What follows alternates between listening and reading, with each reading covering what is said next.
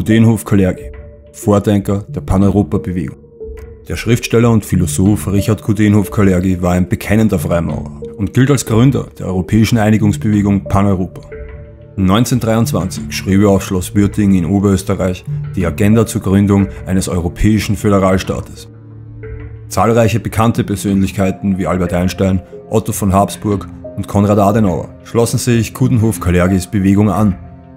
Angeblich hätte die Pan-Europa-Bewegung das Ziel, ein politisch und wirtschaftlich geeintes, demokratisch und friedliches Europa auf Grundlage des christlich-abendländischen Wertefundaments zu erschaffen. Doch wie dieses vereinte Europa aussehen wird, offenbart Kudenhof-Kalergi in seinem Buch Praktischer Idealismus. Demnach wird das zukünftige Europa eben nicht auf einem christlich-abendländischen Wertefundament basieren, sondern auf Masseneinwanderung und Entfremdung. Zitat Der Mensch der fernen Zukunft wird Mischling sein.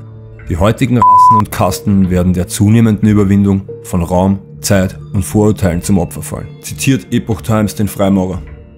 Kudenhof Kalergi ging davon aus, dass die historisch gewachsenen Kulturen und Völker Europas im Zuge der Globalisierung verschwinden werden.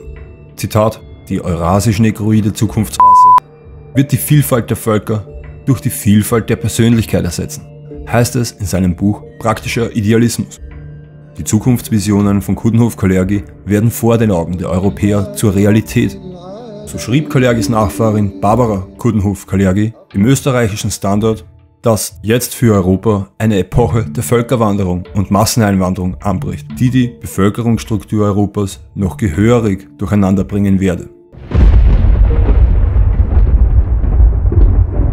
Dass es sich dabei um eine zutiefst rassistische und antieuropäische Agenda handelt, lässt sich in den Schriften von Barbara Kutenhof-Kalergi nachlesen. Zitat: Europa bekommt ein neues Gesicht, ob es den Alteingesessenen passt oder nicht. Wir leben in einer Ära der Völkerwanderung. Diese hätte eben erst begonnen und sie werde mit Sicherheit noch lange nicht zu Ende sein. Wer glaubt, dass es sich bei der paneuropäischen Kalergi-Bewegung um eine unbedeutende Träumerei handelt, liegt falsch. Noch heute verleiht die Kudenhof-Kalergi-Stiftung Auszeichnungen an Persönlichkeiten, welche die Agenda von Richard Kudenhof-Kalergi unterstützen. So wurde auch Bundeskanzlerin Angela Merkel im Jahr 2010 mit dem Europapreis der Kudenhof-Kalergi-Stiftung ausgezeichnet.